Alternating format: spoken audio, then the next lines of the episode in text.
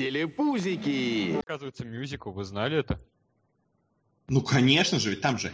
а, Тинки-винки, дипси, ля-ля, по. Teletubbies. Teletubbies. Teletubbies. Да. Я на этом вырос. Подболтат. Подкаст, в котором подболтают. Всем привет! В эфире подкаст «Подболтат», уже 31 выпуск. И сегодня мы поговорим о новом фильме Эдгара Райта, который вышел в прокат под названием а, «Малыш на драйве» или «Бэйби Драйвер». Если кто-то нас слушает впервые, «Подболтат» — это подкаст о всякой популярной культуре во всех ее проявлениях, а, где мы чаще всего болтаем о каких-либо фильмах, которые мы посмотрели, детально их разбирая, но иногда вот делаем различные тематические подкасты. Итак, с вами Сергей, Никита? Дмитрий. вот, и мы начинаем. Итак, фильм «Малыш на драйве». Э, Нормальный перевод, я считаю. Эдгару Райту не всегда везло с переводами. Вспомним прекрасный Армагеддец. Вот, это его новый фильм. Первый фильм за, за долгое время, потому что он же в долгое время работал над Человеком-муравьем, но потом из-за творческих разногласий оттуда то ли он ушел, то ли его ушли. Я не знаю, какие там подробности. Вот, и поэтому он решил, насколько я понимаю, взять и, наконец, воплотить идею, которая у него была еще с 94 года. А, и которую он даже один раз уже воплотил. Он а, снял а, клип в 2003 году для группы Минтрояль, если я не путаю, где как бы все немножечко похоже на вступление этого фильма, но э, в- ну, как бы более дешево. То есть там был очень дешевый клип, многие э, актеры даже там работали за бесплатно. Там вот э, э, дружбан был Ник Фрост, вот. Ну и, короче, вот. И теперь это полноценный фильм, который рассказывает о чуваке, у которого есть тинитус. Вот. А, то есть, э, как бы, звон в ушах, по-русски говоря, и поэтому он постоянно слушает музыку. А еще он хороший водитель, и он э, помогает всяким чувакам уходить от преследований. И вот э, наступает время его обоснованные сюжетно последней работы, но все оказывается далеко не так просто. И пока что мы поговорим без спойлеров, а чуть позже, я думаю, примемся и за спойлеры. А, ну, что ж, давайте начнем просто сначала по- с общего впечатления о фильме. Давай, Дим, начнем с тебя. По-моему, э, ты посмотрел его первый или я путаю? Да, да, я сходил, собственно, в четверг на премьерный сеанс. Народ был не то чтобы по-моему. Я как я с самого начала был фильмом покорен, потому что уже сцена, она, скажем так, задала ритм картине. То есть то, как все выстроено, как все вплетено действие и хорошо сочетается с музыкальным рядом, а это просто это и дальше весь и дальше весь фильм, как ни странно, вот э, он берет вот эти вот главные плюсы, которые есть в начале, их как-то развивает, продолжает до самого. Я я хочу сказать, что мне кажется, это одна из лучших работ Эдгара Райта. После, наверное, зомби по имени Шон, э, это вот, я бы даже так сказал. Ну. Давайте там говорите, потому что про если- про хорошие фильмы рассказывать трудно. Вот в чем На самом проблема. деле, ты его не первый из нас посмотрел, потому что я ходил на утренний сеанс в А, 10.40, да, а если часовые еще... пояса, точно. Да, это... Потому что я так-то в 10.20. А, ну, вообще, я хотел изначально пойти сеанс на 10.10, другой кинотеатр, но там почему-то сказали, у нас нет технической возможности воспроизвести фильм. И потом все слышали, как электроминут матерился на улице за них за это. Потому что я очень эмоционально стабильный человек. Ну и к вопросу эмоциональной стабильности, когда я смотрел фильм, у меня ее не было, потому что, опять же, вступительная часть, она очень крутая, особенно как, не знаю, это хорошо или плохо, но вот начальная песня, которая использует вступительную, Bell Bottoms, она лучшая за весь фильм. И как задала весь ритм, это было крайне круто, и потом как бы... Вообще забавно то, что, как мне кажется, в других фильмах Райта, ну, в большинстве, саундтрек все-таки немного лучше, то есть чисто по моему вкусу он собрать лучше, но здесь это так хорошо работает на историю. Сама история, она хоть немного постовата, но она идеально работает со всеми фишками, что у них есть, что работает с персонажами, работает особенно с актерами. Это я был просто поражен Джоном Хэмом, к сожалению, я его не так много видел, как хотелось бы, но в итоге я захотел посмотреть «Безумцев», потому что его там вроде как много я слышал, да? Можно посмотреть еще нулевую серию третьего сезона Черного зеркала. Он там просто. Нулевую серию. Да, Это как? нулевая. Ну, типа, вышла нулевая серия, потом они взяли, ну, как спецвыпуск, по сути, рождественский. А, Потом окей. они, да, взяли там перерыв на год практически, и потом уже остальной сезон. Ладно. Еще- Ну, Британ- Еще у него, да, еще у него классная роль в несгибаемой Кими Шмидт. Он там играет такого как бы антигероя. И когда э, Хэм играет комические роли, это очень смешно. Не спорю. Особенно в запрещенном премии я ухахатывался.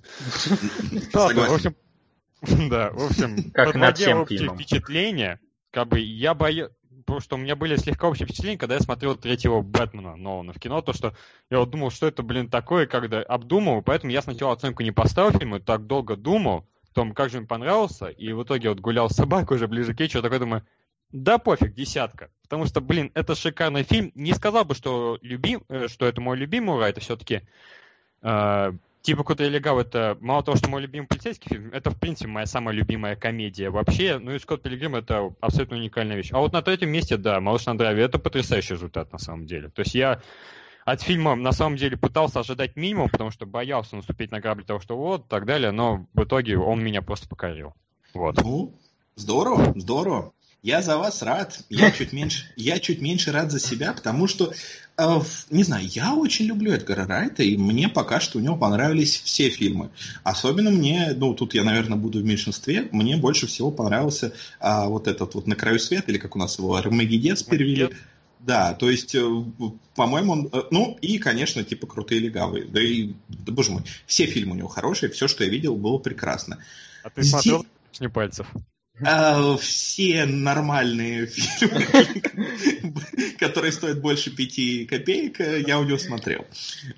Этот нет, извиняюсь. А, Но это для меня, ну, я не могу сказать, что это плохой фильм, как бы я не могу сказать, что он может не понравиться, но как бы он он для меня не сработал почти ни на одном уровне. Да, вы вот говорите, что вначале была офигенная погоня. Она была прекрасная, она была абсолютно замечательная, в ней было все здорово, эффект новизны, классный монтаж, э, классные автомобильные трюки, которых потом больше не будет в фильме на таком уровне, классный саундтрек, которого дальше на таком уровне не будет. Э, И как-то вот дальше идет банальный очень серенький э, такой фильм об э, ну такая криминальная драма-комедия с сюжетом, который мы сто раз видели, с персонажами, которые, ну, их играют классные актеры, но они сами такие, ну, я не знаю, они такие пустые, одномерные, и ладно бы, но особенно пустой, одномерный главный герой что меня вообще абсолютно как бы оттолкнуло от фильма. И я не знаю, и фишка с музыкой, она как-то вот вообще не выстрелила. Она как-то, ну, мы поговорим об этой фишке чуть дальше, но, скажем так, она как бы фильм не очень следует тому, что он задает, и иногда он следует своим правилам, иногда он не следует своим правилам, и в конце это ни к чему не ведет, если бы у него не было звона в ушах, фильм не изменился бы. Ну, серьезно.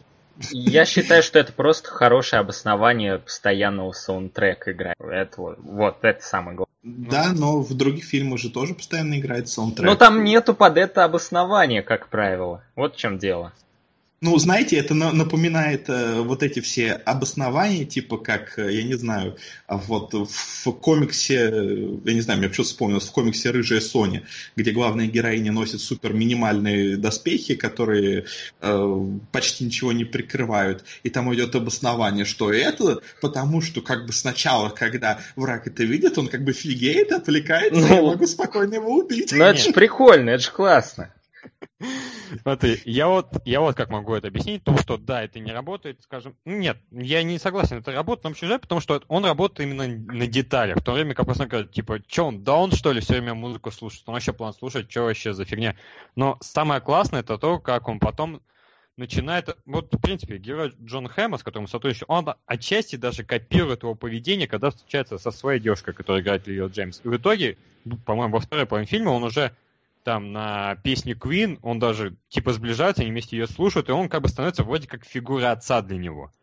И вот именно благодаря этой музыке, в принципе, весь сюжет и работает. Потому что на него цепляются все детали, и все с ним связывается именно в эти сюжетных поворотов. И мне сложно понять, когда ты говоришь о том, что это заезжено сто раз, потому что вот, особенно второй половине фильма, я не мог предугадать ни один поворот. Все было для меня неожиданно. Все было как первый раз. Я просто, о боже, тут задавляется это. А, он это делает, он это делает. Просто я был, я каждый раз поражался, даже если Возможно, я был немного одурманен фильмом, я признаю, но то, что фильму удалось меня одурманить, это уже здорово, то, что я действительно, я не мог чего ожидать, я даже не мог как строить какие-то задачи. сверхзвуковую скорость. Давайте немножечко расскажем нашим слушателям, в чем вообще как бы прикол. А, прикол в том, что фильм э, во много, э, постоянно в фильме играет э, музыка, которая ну, это обосновывается тем, что как бы главный герой этим самым заглушает свой звон в ушах. И очень многие вещи в фильме а, как бы смонтированы так, что они идут под эту музыку. А, выстрелы, походка, движения, какие-то элементы езды и так далее. То есть фильм, как этакий, ну, этот, клип вот, э, идет во многом. И это как бы на музыку делается очень сильный акцент. Поэтому вот об этом, собственно, речь идет. Или, или, или это.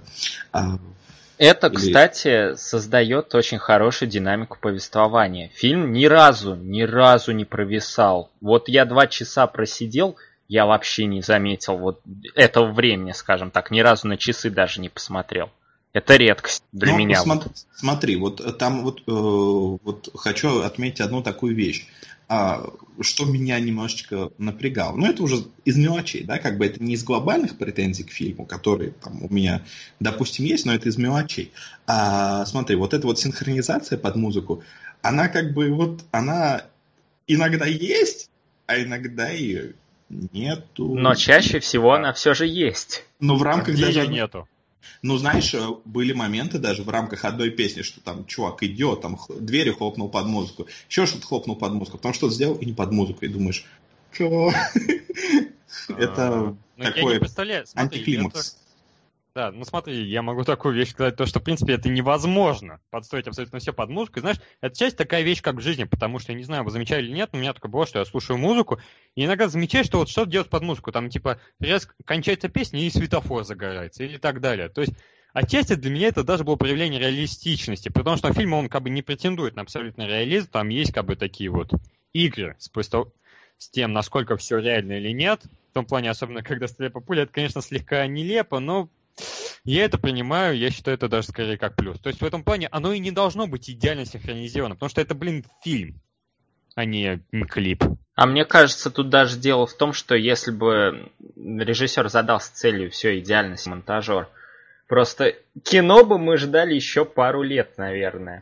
Это же такой кропотливый труд все-таки. Не, не, понимаешь, я согласен, я говорю именно про, э, про моменты, где не то, что вот в одной сцене синхронизировано, в другой нет, а когда в одной сцене одни действия синхронизированы, а другие нет, и ты думаешь, ну, блин. Ну, ну синхронизированы ну. главные действия, второстепенные нет. Ну, сиквеле улучшат. Специально ну, для да. Сереги. Да-да-да. Там не нужен сиквел, чего вы, блин. Не, ну его же как бы хот- хотят сделать. Да, ну, да. ну много чего хотят, знаете ли. Вон, ну, Warner Bros. хотят, чтобы Бэтмен против Супермена хорошо собрал денег. Ну, что-то как-то это. Не, ну, ну знаете, и в интервью, и в интервью Эдгар Райт сказал, что вы знаете, какое совпадение. Это там первый фильм, о котором меня попросили сделать сиквел, и это как раз первый фильм, как, для которого я не против бы Хватит сделать сиквел. Вопроса. Пожалуйста, нет, это отвратительно. Не говори так никогда, пожалуйста. Ну, блин, теперь я знаю, как тебя бесить, если я захочу. Отлично. Блин, ты и так знаешь очень много способов. Тебе не нужен еще один. Ну, почему? Разве они бывают лишними? Это же ценные Да, знания. бывают. Как бы, видишь... Так, ладно, вернемся к фильму. Что это? Не, ну понимаешь, возможно, для слушателей такие вещи интереснее фильма. Внутренняя кухня. Да какая внутренняя кухня? Знаешь, это такая абсолютно безобидная вещь, то есть э, такие Бросай- бросание э, камнями в друг дружку, но при этом камни, они плюшевые, да? Как бы- короче, коридорный такой переходок перед кухней, знаете, типа, куда официанты проходят, чтобы вынести потом блюдо. Я, короче, Да. представил, что если нас, на- меня, наверное, за это посадят, я представил сцену из Библии, где, короче, побивает плюшевыми камнями. Ну, знаешь, можно это хоть прямо сейчас устроить в арабских странах. А, Да, теперь отлично. Теперь одна часть нашей аудитории будет охотиться на Диму, другая на Никиту. Как, как, бы, как, бы, как бы мне оскорбить атеистов? Ты уже саентологов оскорбил. А, да, точно. Ну все, ладно, все. Тогда отлично. У нас их, к счастью, не очень много. Но они особенно жестоки. Так, есть несколько моментов в фильме, которые я не понял. А, Во-первых, во-первых, а, вот нам показывают сцену, где главный герой, он как бы, ну, влюбляется в девушку, ну, окей. Кстати, ну, потому что она к нему клеится, ну, удобно. Подходит к нему, клеится, все, любовь. Отлично, супер. А, на самом деле нет. Ну, не важно. Меня понесло куда-то Меня Никита укусил. Все, вот это твоя турбоскорость речи. Все, успокоиться, успокоиться. Короче, суть в чем, суть в чем. И как бы нам показывают такая прикольная сцена, где он с ней стоит без наушников, и у него как бы нет звона в ушах, ну и типа это такой, видимо, милый момент, потому что, наверное, у, у него кровь приливает куда-нибудь, и поэтому а, вот он из-за любви у него нету этого звона. Но до этого нам показывают, что он говорит без наушников с боссом, у него тоже нет звона в ушах. Вот что. И все время же нам слышит тот звон, что слышит он. Не, ну это было бы неплохо, между да. прочим. Да. Это, это, это бы раздражало, вы чего? Ну- Звон это довольно ну, напряжно. Тем более, он не должен быть все время, потому что если у человека реально, блин, 24 часа в сутки звон в ушах, он с- умрет на второй день. Это невозможно, в принципе. Не, ну почему? Ну звон в ушах, он просто такой, знаешь, такой ненавязчивый, но мешающий. Да, Мне кажется, жить с этим понял. Вот, тем можно. не менее, он все равно, он в принципе не может быть постоянным. Ну как не... Как? В Ну, болезни так- же так даже есть Он такая. Тогда Он это обесценивает сцену. Тогда это обесценивает вот эту вот сцену, где он стоит с девушкой, у него нет звона в ушах, хотя до этого дофига времени он был. Ну, хз. То чувство, Ну когда аргументы закончились. Я не помню, о какой сцене ты говоришь. Ну ничего, ты еще... э, потом обязательно обрати внимание, когда будешь писать пересмотр. А, Ну, когда-нибудь, да. Пересмотр это рубрика Никиты, в которой он смотрит фильмы заново и пишет о них новые впечатления. Возможно, когда И Никита... сериалы. И сериалы, ну да. А, по-моему, даже игры были, да? Нет, игр еще не было. Я не уверен, что они будут на самом деле. Вы там проголосуйте, что ли, в комментариях, нужны ли игры в пересмотре.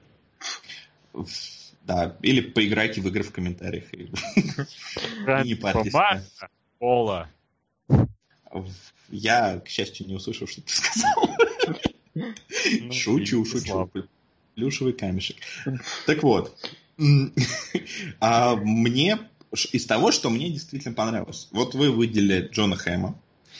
Мне понравился Джейми Фокс. По-моему, Да, был такой потрясающий. Да там все актеры хорошие. Вообще там все. главного героя, да. Да, ну, как бы, знаешь, вот Джейми Фокс, он лучше всех крал сцены, в которых он находился. Как бы он, в принципе, всех уделал, когда был на, был на кадре. Причем, знаешь, так странно было, потому что там писали, типа, все время вот список актеров, что снимался, то-то, то-то, и э, Джон Хэм с Джейми Фоксом, но при этом у них очень мощная такая роль в фильме. То есть я не понимаю, зачем добавку. Типа, чтобы меньше заплатили или что, как это работает. Потому что там, например, пишут в Годзилле Жюльет Би... Биннер среди основного, блин, состава, она там 5 минут на экране. Ну, А. ну да, кстати, даже вот на Кинопоиске или, по-моему, на MDB, то есть Джейми Фокс где-то внизу, я тоже обратил на это внимание. Я А, больше удивился другому. Там я думал, что одна из ключевых ролей в фильме будет у Джона Бернтала, а он как-то там что-то Вот, кстати, 10 да, минут странно. был, по-моему.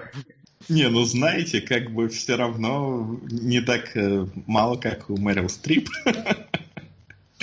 У Мэрил Это- Стрип есть 500 миллионов других фильмов, ее там много. Ну да, тут как бы, так- 6 Оскаров не выиграла до необходимого максимума.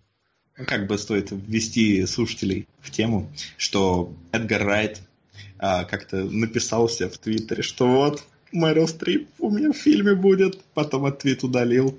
Вот, и потом оказалось, что она действительно есть. Ну, правда, по телеку, когда главные герои мелькают, канал, там какой-то фильм с ее участием на секунду появляется. Вот, офигенный камео Мэрил Стрип. Так что... Э, Ну, тогда можно сказать, что и Брэд Питт был в этом, в Моуше на драйве. Ну, знаешь, там еще был Билли Кристал и Джон Гудман. Да, много чего было. Блин, столько Ох. хороших актеров собрались в фильме, прям неудержимые какие.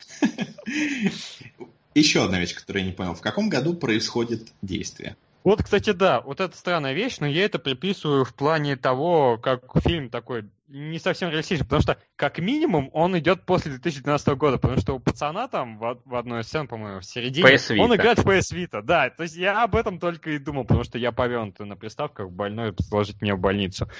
Тем не менее, то есть но при этом самым, конечно, там, блин, особенно в конце меня это немножко убило. Ситуация то, что, блин, они нашли машину с кассетным плеером.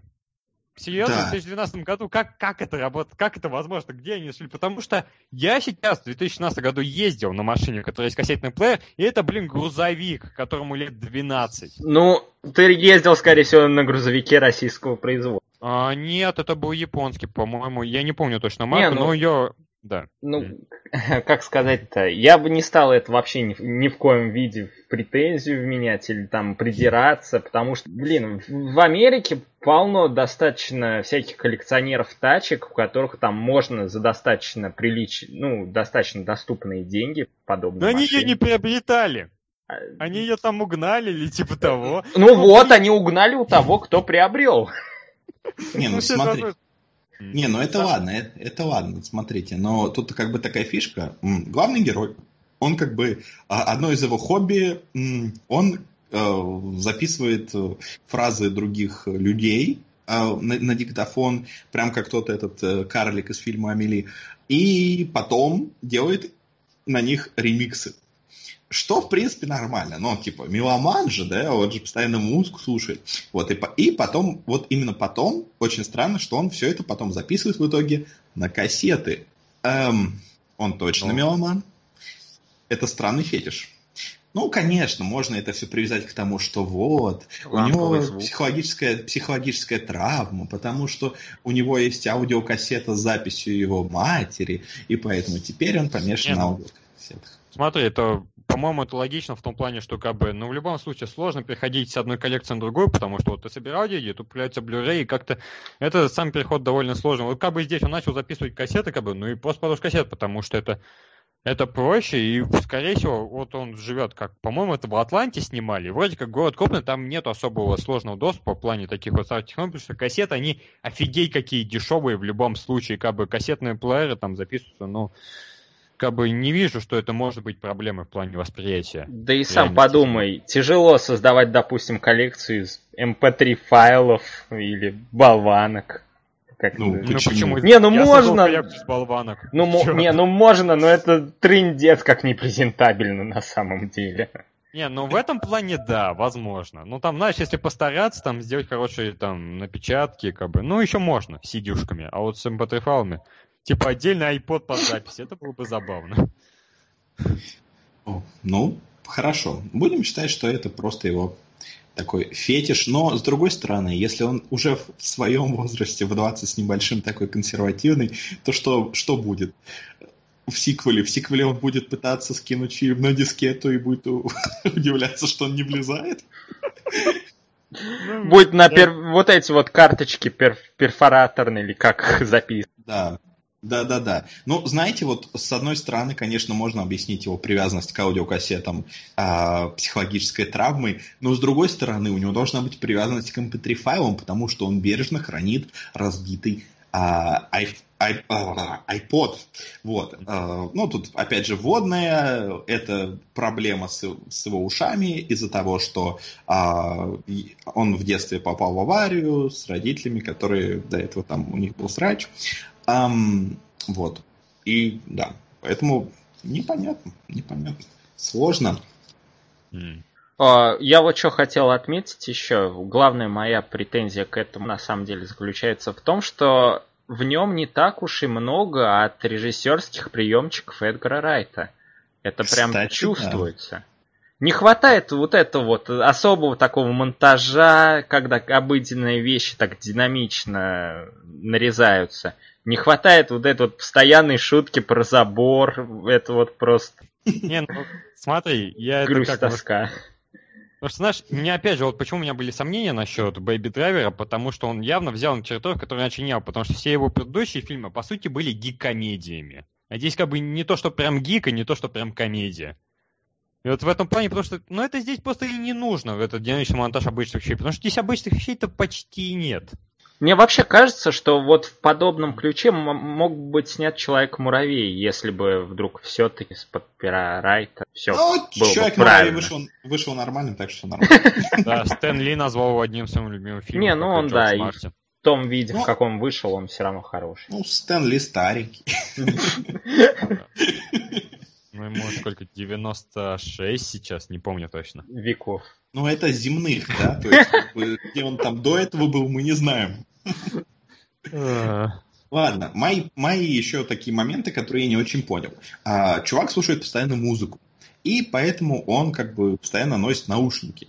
И музыка играет, ну, ну, ну не тихо все равно, да, то есть э, раз он во время поездок так все хорошо слышит а, в музон, то она играет достаточно громко. И в одной из сцен, а, где Кевин Спейси, который играет э, очень такого а, полузлодея, полунезлодея, э, когда он объясняет э, план ограбления, нам э, как бы показывает, что хоть он слушает свой музон и на что-то отвлечен, он как по губам читает, что он говорит. Ну, по крайней мере, зум на губы показывает, что чувак читает по губам. Но в другой сцене Кевин Спейси говорит ему что-то, повернувшись к нему спиной, и он нормально его слышит. Я не понял. Может, в тот момент музыка играла слабее. И поэтому он смог услышать. Ну да. А, Кевин Спейси подстроился под это. Вот. А, Ну, далее. а вот как раз к вопросу о ритме. А? А? Да, да. Ой. Еще оч- очень как бы прикольно. Уже это, я думаю, не будет спойлером, но это такое об- общее наблюдение. И из-за того, что он такой вот чувак, он очень хороший водитель. И как бы он хорошо водит. Вот. Но, но, но, но ближе к концу фильма он становится еще и великим паркурщиком. Как? Почему?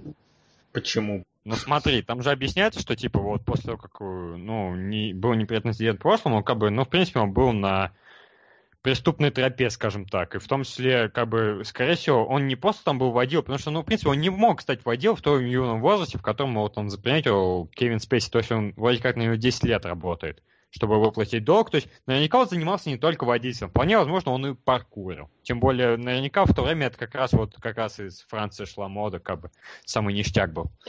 Додумали за Эдгара Райта уже предысторию. Не, ну, Мы можем сделать этот это- фильм лучше, старайтесь. Да. Это, не знаю, просто лично мне кажется, возможно, ну просто я рос вместе с братом, который очень любил Ямакаси, поэтому мне легко такие вещи додумывать. Для Он стал это паркурщиком? Нет, ну я просто помню эту просто божественную шутку, там типа как допрашивали, допрашивали одного из Ямакаси в полицейском участке, он говорит, типа, и там звук был такой, как будто трахают Золушку, ну, Белоснежку. И эта шутка мне просто на всю жизнь въелась в мозг, теперь ее уже никак туда не вытащить. И это Вот как-то связано с младшим водителем. Да, поэтому я такой. Да, ну это, знаешь, типа, как будто в детстве мне нельзя было слышать такие шутки, потому что я ж маленький был. И типа того. Ну, ну да. Я думаю, что у всех такие шутки наберутся, но тогда Ой. нам придется си- сильно повысить э, рейтинг нашего подкаста. Точно. И- Я ж когда сидел в кинотеатре, рядом со мной сидел, короче, мелкий пацан. Я не знаю, как его вообще мамка туда привела, потому что все-таки... Он, он не смеялся практически ни разу, но когда вот были, типа, там, шутки про, э, там, не знаю, какого хера, вот такие вот словечки, он... Вот так он так смеялся. Причем, когда, Забавный пацан. когда я смотрел фильм, наиболее э, громкая реакция зала была на шутки про корпорацию монстров. А, да, да, да, классно. Я, я тоже устал. Единственная понятная шутка для детей. Шу- Шучу. Я не помню такой цитаты из «Корпорации монстров». А, да, мы сейчас так говорим немножечко... Не, ну она там промелькнула, когда перещелкивали Вот каналы. этот момент где-то уже, там прям серьезно был такой отрыв, потому что я помню эту сцену, я когда смотрел ее на кассете в 2003 году, где только до просмотра меня заставляли лук есть, поэтому это было очень неприятно, и поэтому вот этот просмотр «Корпорации монстров» меня прям въелся в голову отдельная сцена, как я смотрел. И в том числе и вот эта сцена, где откуда они взяли цитату. Вот. Почему эта девушка в него влюбилась? Ну, то есть, понятно, что в начале, да, сидит симпатичный, загадочный чувак, подкачукая к нему, все равно тут никто не ходит, я официантка, моя жизнь боль и так далее. Но потом, а, немного спойлеры, когда при ней этот человек внезапно оказывается, что он относится к немножечко другому миру, и когда он при ней проявляет э, акты какие, какой-то определенной агрессии, она такая, вот, ну ладно, чувак, я с тобой, пофиг, что мне терять. Я не понял ее мотивацию, честно. То есть вот первое ревью, которое я увидел, по-моему, оно было у Криса Стакмана. Вот как раз вот этот момент он выделил, потому что действительно единственное такое, ну, скажем так, слабое место фильма, но для меня оно таковым не является, прежде всего потому что, смотри, вот они оба... Да, потому что, на мой взгляд, взять Золушку и Наташу Ростову на эту роль, это был идеальный выбор, потому что она как раз подходит, вот эти герои под этот это- эти героини хорошо подходят именно под эту героиню, что она играет в этом фильме, потому что она потерянная, как бы родителей нет, и причем потерянные они были относительно болезненные. В итоге она как бы сама по себе пустая, и находит родственную душу, потому что он тоже такой же потерянный, почти пустой, и они оба безумно любят музыку. И как бы, ну да, возможно, немного быстро, немного замечательно, но опять же, по общему ритму фильму такому, в основном реалистичному, но немного сказочному нарративу, это, на мой взгляд, смотрелось аутентично. Развитие их отношений, как бы я смог принять то, что в конце вот она так стала безоговорочно на его стороне. Ну, знаешь, мне было проще даже принять как бы ее развитие, ее вот эту арку, чем арку главного героя. Мне, мне он как-то, он мне как-то вот, ну, вообще не сработал. Он, значит, есть чувак, он как бы преступник, но не слишком сильно преступник. И вдруг возникает ситуация, что ему надо стать немного больше преступником, но для него это плохо. Он хочет быть немного меньше преступником или еще меньше. Поэтому он становится преступником еще больше, чтобы потом стать не преступником. Конец фильма. Такой, а я не думаю, что это был спойлер. Блин, да. Ну, знаешь, в самом первом, в самой первой, блин, сцене фильма, как он там веселится, стучит по двери, все такое, как там в начальных титрах, кстати, обожаю начальные титры здесь, одни из лучших, что я видел в своей жизни здесь. И как он веселится, прыгает, просто интересно. И, по-моему, в середине фильма еще была такая тема, что вопрос в том, как они обсуждали, кто насколько серьезно относится к этой теме. И вот этот парень, он в детстве начал это, ну, в подростковом возрасте, точно не знаю, как там, нету там конкретных данных, в каком именно возрасте, но несовершеннолетним. И поэтому он привык а, выполнять определенную роль, и для него стало рутиной. И поэтому он смог достаточно отстраниться от того, что это, ну, преступление. И вот поэтому и обуславливается реакция в том, что как бы лучше уж убить тех, кто заставляет меня так делать, чем вот наоборот. По поводу синхронизации с музыкой. Хотелось бы вспомнить, что это далеко не первый раз у Эдгара Райта, когда такое происходит. Ну, И да, ну, там, как они били зомби биты, это было весело. Да, знаменитая сцена. Ой, это, это просто было великолепно. А, и опять же, там также была музыка Queen, которая снова повторяется в этом фильме. Это делает Эдгар Райта немножечко похожим на Константина Эрнста, который известен своей любовью к группе Queen. Я не знаю, почему я это вспомнил. Я, Это Наверное. странно. Знаешь, я подумал, ты заговоришь про вечерние новости, потому что я одно время, ну так получалось, смотрел вечерние новости, потому что после них шел КВН, а всегда так по расписанию стану попадал, что неизвестно, когда КВН начинается. Они очень яро злоупотребляли музыкой Ганса Циммера, особенно от Темного рыцаря, хотя иногда был Гладиатор, и даже Трон наследие иногда использовали. И как бы постоянно одни и те же мелодии, я вот подумал, может, ты об этом говоришь, что Не-не-не, я как раз скорее, вот э, ты, ты упомянул про КВН, я как бы раньше довольно много его смотрел, и там как бы Эрнст как-то упомянул, что он является огромным поклонником Квин, и после этого все начали делать номера про Эрнста под музыку Квин, и это уже стало таким как бы мовитоном прям вот. Мне кажется, в КВН только вот два типа шуток существует. Либо про Эрнста, либо про Гусмана. Других шуток не бывает. Блин, давно, кстати, что про Гусмана не было. Я соскучился по ним. Блин, Гусман, я не знаю. Вот если бы меня спросили, кого я хочу видеть президентом. Российской Гусман, Федерации? Да, любой. Да- Не, давайте начнем с, а, с Латвии. Посмотрим, как пойдет. Ой, не, Гусман, Кстати, Гусман да, Жириновский должен стать президентом Эстонии, расшевелит их. просто, я не знаю, Гусман такой, он такой летящий. Ла- Латвия сразу в небеса поднимется, как город из Биошока. Да, да, да, да, да. Есть же легендарная шутка от сборной Перми, как это выводит маленькую девочку на сцену, показывает то, что показывают на Гусмана такие, а что ты привел? Да вот девочка хотела узнать, как выглядит бабайка. Ну, это классика, да. Да. И, ну, которая вне контекста абсолютно, наверное, как-то это не смешна для а, Димы. Дима, Димы, Димы, Димы, Димы.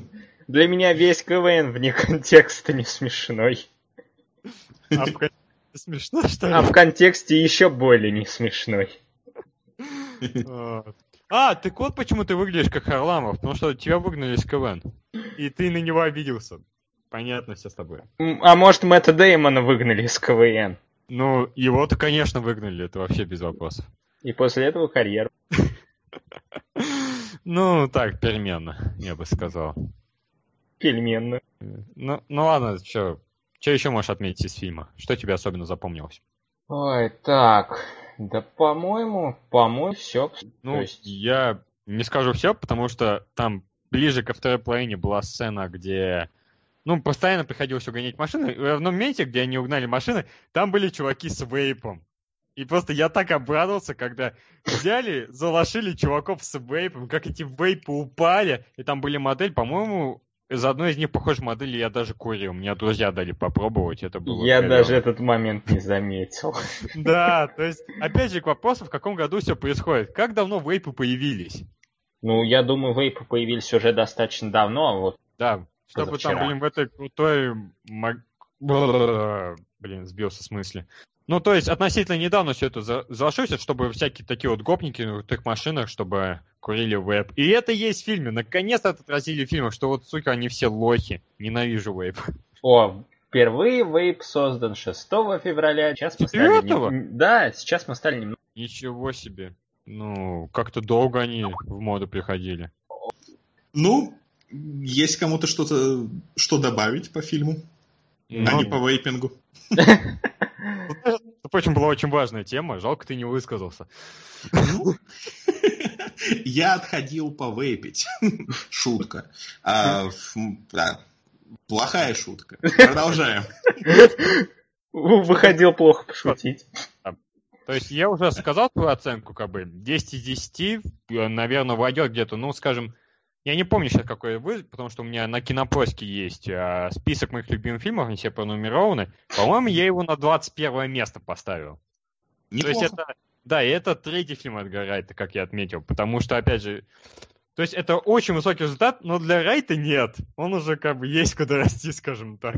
Но опять же, мне кажется, его сковывали немного вот эти вот рамки около Голливуда, и поэтому на полную не разошелся, как мне То есть, кажется. и какую оценку ты ставишь? Я поставлю вот. М, Серега? Э, Я поставлю, ну, ну, ну, 5. Как бы довольно неплохой фильм. А, Для меня фильм такой бард- Для меня это фильм бардак, в котором есть много идей, которые лично для меня не выстреливают. Но тут надо помнить, что а, то, что я ему ставлю 5, это не значит, что я считаю, что он никому не понравится. Это исключительно мое мнение. Для меня не выстрелила фишка с музыкой, для меня э, не выстрелил сюжет. И как бы это неплохой, э, неплохая криминальная комедия, которая вот если бы она там шла по телеку или ну нечего было смотреть, а на ноутбуке она завалялась там или по Netflix там не знал, что посмотреть и наугад ткнула, она, она, она неплохая. Но просто когда ты от э, режиссера, который снял такие крутые вещи, э, ждешь фильм, который все при этом хвалят, и у тебя еще завышенное ожидание, ты думаешь, ну, сейчас будет зрелище. А в итоге, ну, зрелище, ну, нормально. Ну. Поэтому я специально занижал свои ожидания. Ой. Э... Вообще, знаете, очень забавно, что вот в этом году я поставил оценку трем фильмам 10 максимальную, и двух из них есть слово «босс» в названии. Ну, слово «бэйби» в названии. Ну, вы уже гадали, какой второй фильм. Несносные боссы? Вполне возможно. То есть, как-то очень странное совпадение. Ну, да, да, Босс Бэйби это отличный фильм, ребята. Посмотрите его, это хороший фильм. Что Алик Болден великолепен, а Федор Бондачук газел. Козел. Ну, я думаю, что на этой глубокой мысли мы тогда закончим сегодняшний выпуск. А обязательно пишите в комментариях, как вам понравился фильм или не понравился. Вы же наверняка его сходили, э, на него сходили. Вы же, вы же на нас подписаны, слушайте, э, слушайте нас, значит, любите всякую редкоту и годноту, и, скорее всего, на такие фильмы ходите. Что вам понравилось, что вам не понравилось? Что вам понравилось в этом подкасте, что вам не понравилось? Выпите ли вы? Да, вот это важно. Выпите ли вы? Э, шлите значок с вот этим, с дымом, э, эмоджи с, с дымом, и, и и я, не, я не знаю. Это делайте, что хотите. Пока. Взрыв вертолета.